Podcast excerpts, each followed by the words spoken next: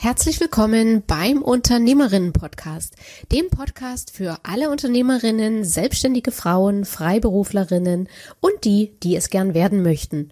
Ich bin Daniela Kreisig, seit über 20 Jahren bin ich selbstständig und ich möchte dich gern an meinen Erfahrungen teilhaben lassen und dir mit dem Podcast Möglichkeiten aufzeigen, wie du ein erfülltes und glückliches Leben mit deinem Business führen kannst.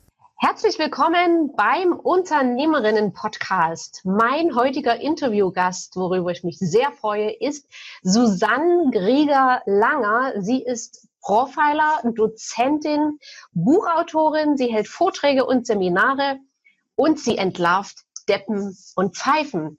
Herzlich willkommen, liebe Susanne, im Unternehmerinnen-Podcast.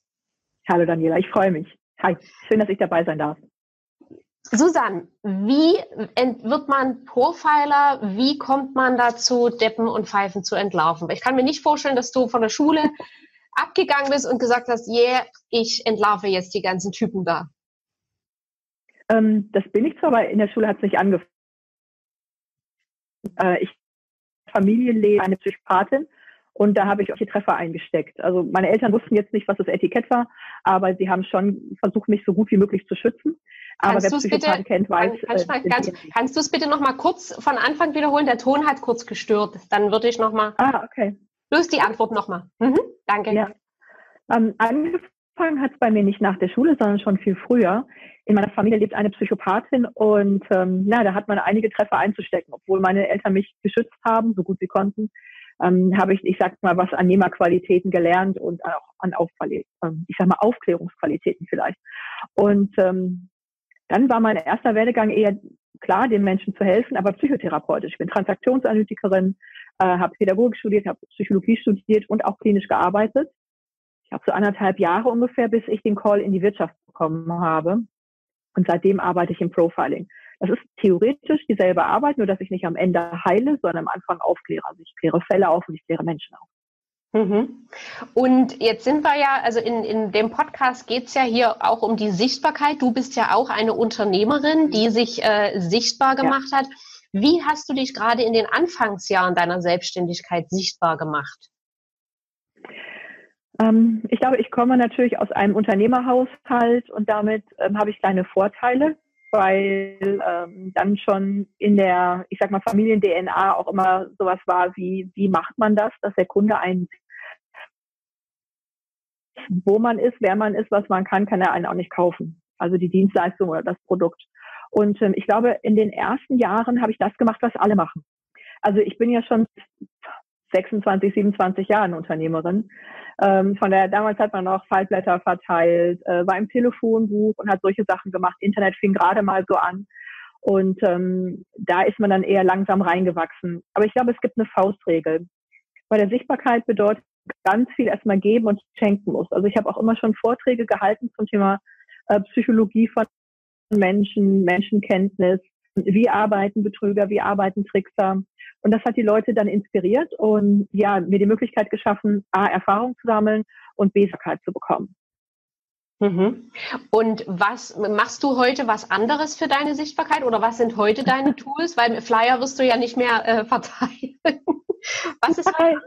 glaube, wir haben gar keine Flyer mehr. Ähm, ich glaube, über die Jahre und Jahrzehnte haben wir viel dazugelernt. Ich würde sagen, dass die meisten, ob Männlein oder Weiblein, äh, zwei Fehler machen, also einen persönlichen und fachlichen Fehler. Der fachliche Fehler ist, dass sie ihre Marke nicht personalisieren. Also sie sind ein MeToo-Produkt oder eine MeToo-Dienstleistung und das kann jeder sein. Also ich erkenne gar nicht, A, was der Unterschied ist und vor allem ist es nicht personalisiert. Sprich, ich habe ähm, keinen Charakter, mit dem ich mich identifizieren könnte. Das Wesentliche ist, dass ich den Eindruck habe, oh Mensch, der oder die hat was für mich, wo ich sage, das betrifft mich in meiner Situation, äh, da vertraue ich, dass es möglich ist. Ähm, das ist der fachliche Teil. Und der persönliche Teil ist, dass gerade bei den Frauen viele zurückschrecken, wirklich sichtbar zu werden.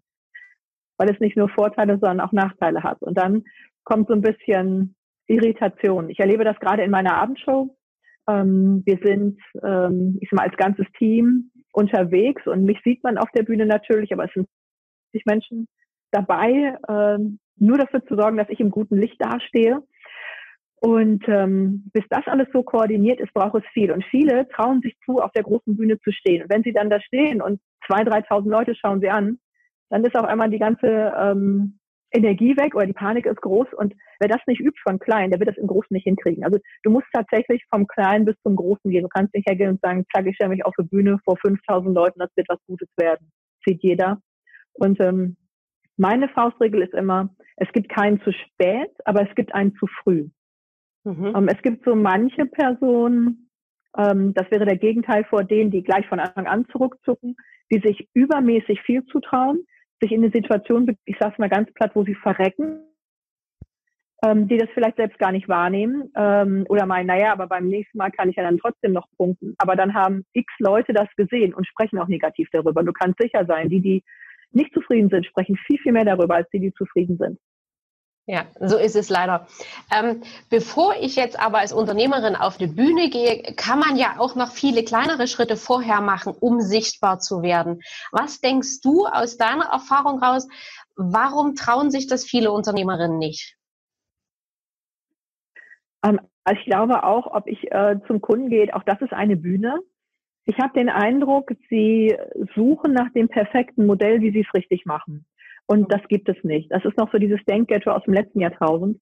Äh, was wesentlich ist für Unternehmerinnen äh, zu bedenken, ich brauche nicht eine perfekte ähm, Expertin, ich brauche eine authentische Expertin.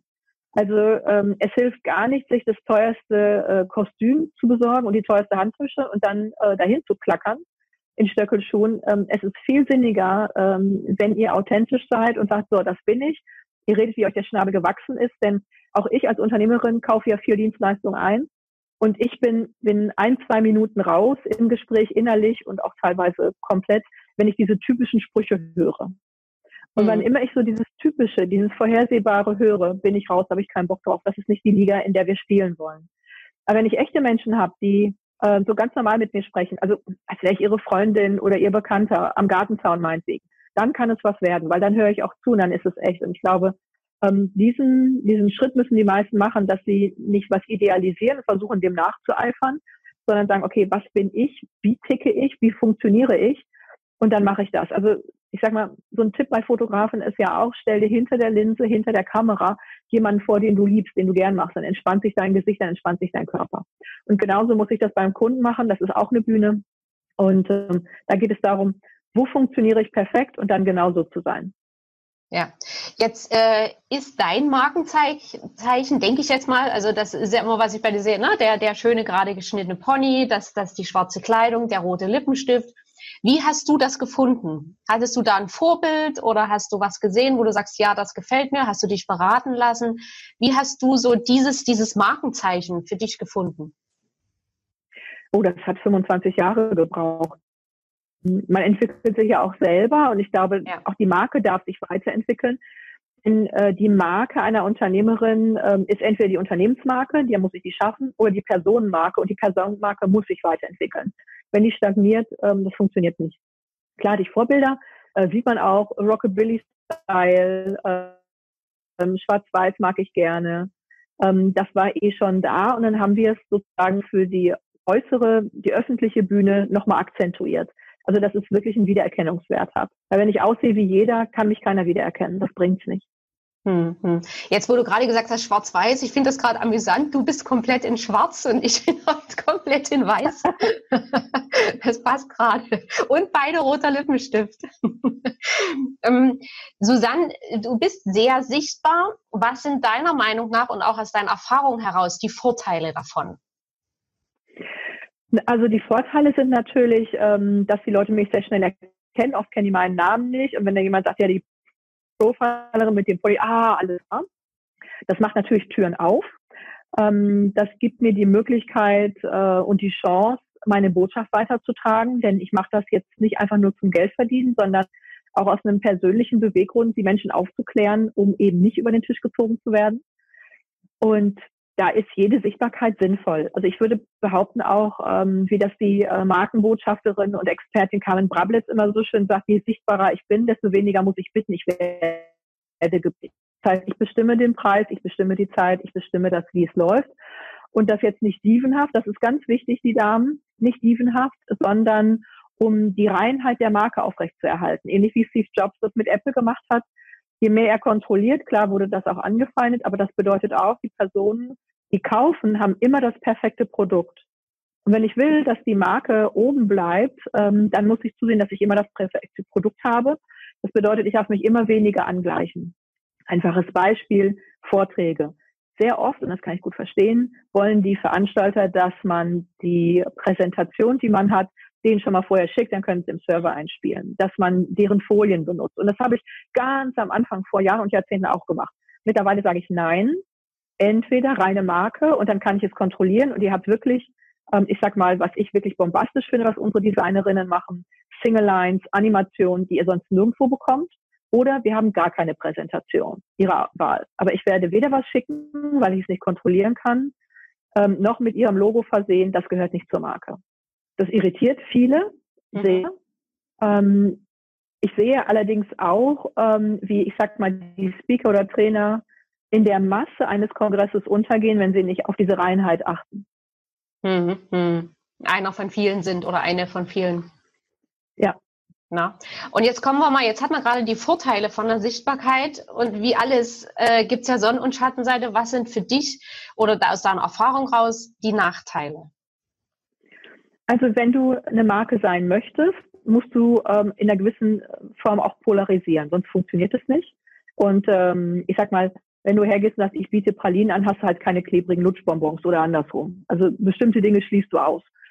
Und das ruft ähm, Kritiker auf den Plan und je sichtbarer du wirst, desto mehr Feinde ruft es auf den Plan.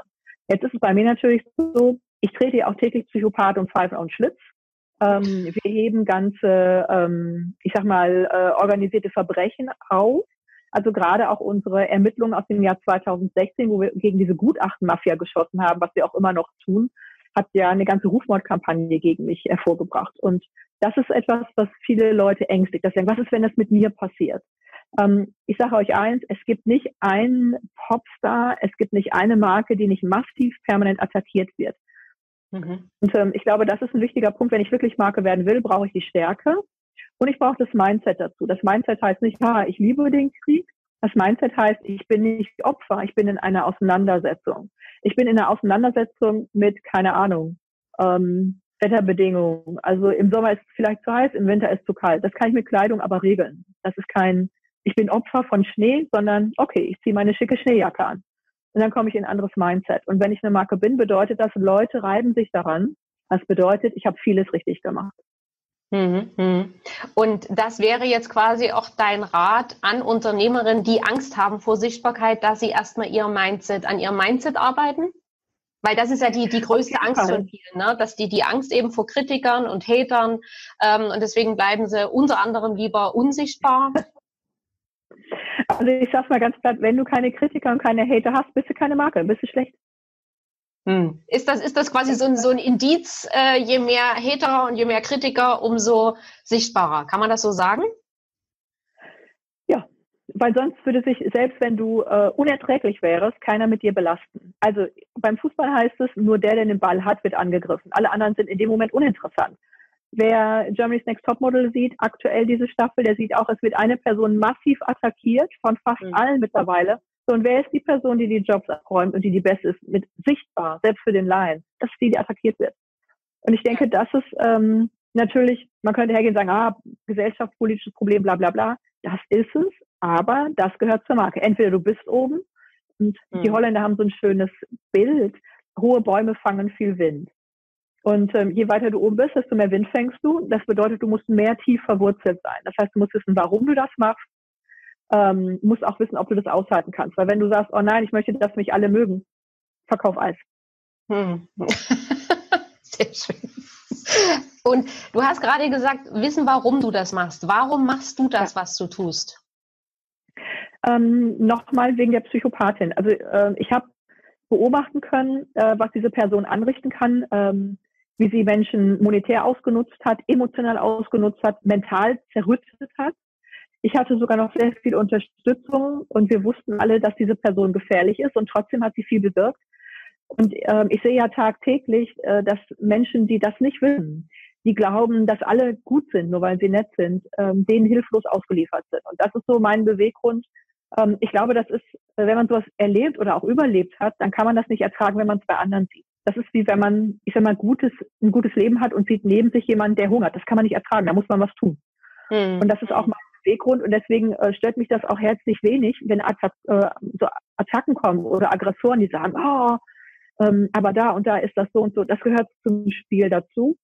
Und ähm, mein Job ist es nicht, irgendwie groß dazustehen. Mein Job ist es, so viele wie möglich zu erreichen, also eine große Audience zu haben und denen aufzuzeigen, wie agieren Betrüger, ähm, wie verflochten ist das, wie organisiert ist einiges auch in dieser Gesellschaft und wie kann man sich schützen. Also wenn ich ein Beispiel nennen darf, mhm. Ähm, im Moment ähm, haben wir teilweise schon fast äh, Stasi-Verhältnisse. Äh, viele Unternehmer, viele Privatpersonen werden anonym angezeigt bei der Steuer, ähm, beim Jugendamt, um denen zu schaden, um die zu irritieren, damit sie beruflich nicht volle Kraft einsetzen können. Und die Polizei, wenn sie sich zum Beispiel aufgreifen würde, Daniela, dann würde sie dir zuerst deine Rechte vorlesen. Also du musst dich nicht selbst belasten. Ähm, du darfst nach einem Anwalt fragen und, und, und. Auch die von der Steuer machen das. Die Psychologen aber, die machen das nicht. Die sagen dir, du musst dich begutachten lassen, was nicht stimmt. Das musst du nicht. Mhm. Und ähm, diese Gutachtengeschichte in Deutschland, es gibt kein europäisches Land, in dem mehr Kinder aus Familien entnommen, wie es in Deutschland der Fall ist. Also da hat das Familienministerium schon viele, viele Studien zu in Auftrag gegeben. Und ähm, da läuft einiges schief. Das ist ein Multimillionen-Euro-Geschäft. Also für 2017 konnten wir über 200 Millionen Gutachten Vieh, also nur Gebühr aus Gutachten, definitiv nachweisen, ohne Dunkelziffer. Da geht es um Geld, ganz großes Geld. Da geht es nicht um die Hilfe von Kindern und Familien, da geht es nur ums Geld. Hm, hm. Das ist ja. Und wer das nicht weiß, zieht sich zurück, ja, glaubt, oh Gott, ich kann nichts machen. Ich bin der Einzige, der angezeigt worden ist. Ich bin die Einzige, der das passiert. Ähm, dabei ähm, sind es in 2017 84.000 Fälle gewesen. Boah. Das ist exorbitant. Das ist ein Geschäft. Ja. Ja, ja. War das für dich äh, schon immer klar, dass das mal in die Richtung bei dir geht oder äh, warst du da, hast du da auch relativ naiv angefangen? Klar, du hattest die, die Vorgeschichte mit der ja. Psychopathin, aber dass das jetzt bei dir mal solche äh, Kreise annimmt, hast du zielgerichtet darauf hingearbeitet oder hat sich das da so ergeben? Also ich glaube, viele sagen immer, als Unternehmer musst du Ziele haben. Ich arbeite gar nicht mit äußeren Zielen. Äh, ich habe mehr so einen inneren Beweggrund. Ähm, ich wollte ja auch erst therapeutisch unterstützen. Das hat mir nicht gereicht, weil ähm, es ganz viel Zeit braucht, um ein Opfer wieder aufzubauen. Mhm. Äh, darum war mir wichtiger, viele aufzuklären, auch Fälle aufzuklären. Ähm, was deutlich war schon sehr früh ist, ich kann einfach die Klappe nicht halten. Ne? Also wenn da einer irgendwie dummes Zeug erzählt, grätsche ich da direkt zwischen, bin ich freundlich. Das macht mir natürlich auch nicht nur Freunde. Mhm. Ähm, dass es so riesig wird, auch gerade mit der Abendshow, das sind 48 Städte in diesem Jahr, es sind 80.000 Menschen, wenn wir alle Tickets verkaufen. Das wow. hätte ich nie gedacht und das war auch nie intendiert. Das zeigt aber, wie sehr der Bedarf ist, aufgeklärt zu werden. Ja, ja. Und ich glaube, darum geht es, wenn du was hast, wo du innerlich für dich sagst, das ist mir wichtig, das will ich machen, ähm, werden die Leute dich auch finden. Und am Ende, es hat ja immer alles einen Grund, warum was passiert. Am Ende ist das genau deine Lebensaufgabe. Ne? Genau deswegen hast du vielleicht schon in deiner Kindheit diese Dame vorgesetzt gekriegt, damit du anderen langfristig damit hilfst. Sonst wärst du mit dem Thema ja gar nicht so vertraut. Das stimmt. Ähm, äh, Martin Lindbeck sagt das immer so schön. Echtes Wissen ist nicht nur erlernt, das ist auch erlitten. Das ist, also von daher, das hört sich jetzt schlimm an, aber ähm, wenn man dann halt sagt, okay, äh, wir haben jetzt hier wieder irgendwie einen Einschlag gekriegt, alles klar, was machen wir daraus? Hm. Dann ist das, glaube ich, das richtige Mindset, ja. Und es ist auch am authentischsten, weil man es selbst erlebt hat. Ja. Genau. Wir kommen noch mal kurz zurück zur Sichtbarkeit. Was sind deine Tipps für Unternehmerinnen, um in die Sichtbarkeit zu gehen? Sprecht darüber. Äh, sprecht darüber, was ihr macht ähm, haltet Vorträge, erzählt allen, was ihr tut, seid laut. Das heißt, nutzt auch Social Media. Und ähm, das Wesentliche dabei ist, äh, sagt nicht, übrigens, ich verkaufe das und das, sondern schenke was. Also von dem Wissen, was du hast, haus raus, schenke es raus. Viele haben Angst, dass wenn sie zu viel rausgeben, sie dann nichts mehr haben, was sie verkaufen können.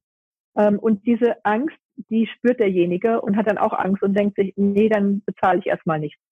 Ähm, typischerweise, wenn man für irgendwas Experte ist ähm, oder Liebhaber von irgendwelchen Themen, dann weißt du so viel, das kannst du mhm. gar nicht alles geben. Du musst auch keine Angst haben, dass jemand dir das klaut, weil ähm, wenn es tatsächlich dir jemand klauen kann, bist du nicht gut genug, um vorne mitzuspielen, dann hast du es halt gelernt und musst nachbessern. Ähm, oder aber, in Anführungsstrichen, äh, du machst die wundersame und heilsame Erfahrung, dass die anderen gar nicht mithalten können. Also die Faustregel ist, selbst wenn du all dein Wissen raushaust, nicht einmal drei Prozent der Leute setzen alles um. Nicht einmal drei Prozent. Also du kannst es raushauen, raushauen, raushauen. Und die Leute gewinnen damit die Sicherheit, dass das, was von dir kommt, gut ist. Ähm, zum Beispiel, du hattest die Vorträge angesprochen. In der Speaking-Szene äh, gibt es ganz viele, die sagen, ja, bloß keine ganzen Vorträge ins Internet stellen. Wenn du sprichst, dann hast du ja alles gesagt, dann muss man dich nicht mehr buchen. Das ist Quatsch. Das ist, als wenn eine Rockband nur ihren Song anspielen würde, statt dass man den ganzen Song haben kann. Nur um ins Konzert zu gehen. Ich gehe ja ins Konzert, weil ich diese Songs, exakt diese Songs, die ich zu Hause habe, die ich schon x-mal gehört habe, live höre. Und das ist das Wesen auch des Vortrages. Ähm, die Leute wollen exakt etwas Bestimmtes bekommen von einer Person und zwar live. Und wenn es das nirgendwo anders gibt, äh, dann können sie gar nicht die Erfahrung machen, dass sie das wollen. Das wäre blöd. Hm, hm. Das bedeutet Häppchen geben, ähm, alles reinstellen und zeigen, was ihr drauf habt. Und zu den Vorträgen kommen sie dann sowieso, um einen nochmal live erleben zu wollen, weil sie die Atmosphäre erleben genau. wollen und weil live natürlich auch immer noch mal was anderes ist als auf der gemütlichen Couch, sage ich jetzt mal. Ne? Naja, ähm, und dann ist die Frage, wie machst du live? Also machst du live irgendwie, dass du da mit der Klampfe dich hinstellst und schrömmelst da die Seiten und singst, dann ist es nett. Und wenn du nicht so genial bist wie Ed Sheeran, ähm, wird es nicht so dolle sein. Ähm, oder du machst eine Megashow wie Rammstein. Rammstein. Ja, das kann kein Trainer transportieren, was man da erlebt. Und das ist dann das, wo du sagst, da kann ich echt noch eine Schippe drauflegen. Ja. Susanne, ähm, das waren jetzt erstmal die, die Fragen zur Sichtbarkeit. Wir kommen jetzt langsam zum Ende des Interviews und ich habe noch meine kurz und knackig Fragen. Okay. Und zwar deine drei größten Stärken. Klarheit, Konsequenz und ich würde sagen Kompetenz. Ich bleibe mal bei den drei K des Managements. Klarheit, Kompetenz, Konsequenz. Okay. Deine drei größten Schwächen? Ähm, ich habe ADS, Abenteuerdefizitsyndrom, obwohl ich als Profiler so viel erlebe. Das heißt, ich bin Chaot. Ich suche das Risiko und ähm, ich kann die Klappe nicht halten, auch wenn es ähm, sozial verträglicher wäre. Ja, und manchmal der leichtere Weg, ne? Aber mehr für die das anderen. Ist mein Weg. ja. Was war der beste Rat, den du je bekommen hast? Ähm, ich fasse das mit einem Zitat von Churchill zusammen. Niemals, niemals, niemals aufgeben. Ähm, alle äh, Kriege, alle Schlachten sind Ressourcenschlachten und die größte Ressource sind die Nerven. Viele, die in der Auseinandersetzung sind, ob gegen oder sonst mit einem Konkurrenten, die kriegen irgendwann den Eindruck, dass sie es nicht schaffen können, dass sie nicht gewinnen können, also geben sie auf. Damit verlieren sie aktiv. Das ist ein Fehler. Ähm, einfach durchziehen. Immer einfach durchziehen. Der andere hat weniger Kraft als du. Believe me. Okay. Wer sind deine Vorbilder und warum? Ähm, Michael Sandel, ähm, Philosoph, ähm, Professor in Harvard für Justice. Ähm, die Fähigkeit, unkonventionell zu denken, außerhalb des Mainstream zu denken und anzuprangern, was ihm nicht gefällt, ob das jetzt andere gut finden oder nicht. Ähm, Steve Jobs, äh, diese Perfektion reinzubringen, finde ich hervorragend. Elon Musk, total bekloppte Sachen zu machen und damit äh, sogar noch äh, Erfolg zu haben, finde ich irre. Also den würde ich gerne mal irgendwie einen Tag begleiten können. Mhm. Und die letzte Frage, mit wem würdest du gern mal für einen Tag entweder das Leben oder den Job tauschen und warum?